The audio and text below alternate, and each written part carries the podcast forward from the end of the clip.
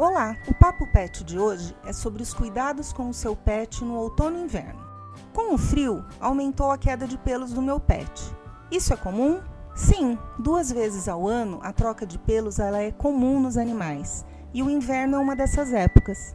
Que cuidados a gente deve ter então para ajudar o nosso pet a atravessar esse período? É muito importante a escovação. Se possível, ela tem que ser diária. Mas com a correria do dia a dia, se der para fazer pelo menos uma vez por semana, seria muito interessante. É muito importante também que ele receba uma alimentação balanceada, um produto de qualidade, que ofereça todos os nutrientes que ele precisa. Existem até suplementos alimentares que ajudam a dar brilho e fortalecer os pelos para que eles cresçam mais bonitos. É muito importante que a gente utilize na hora do banho e dos cuidados com o pelo e a pele produtos destinados apenas aos pets, que no caso de usarmos de uma linha humana, poderemos ter sérios problemas, principalmente alergias. Meu nome é Simone, sou médica veterinária e essa foi mais uma dica do Papo Pet Agrosolo.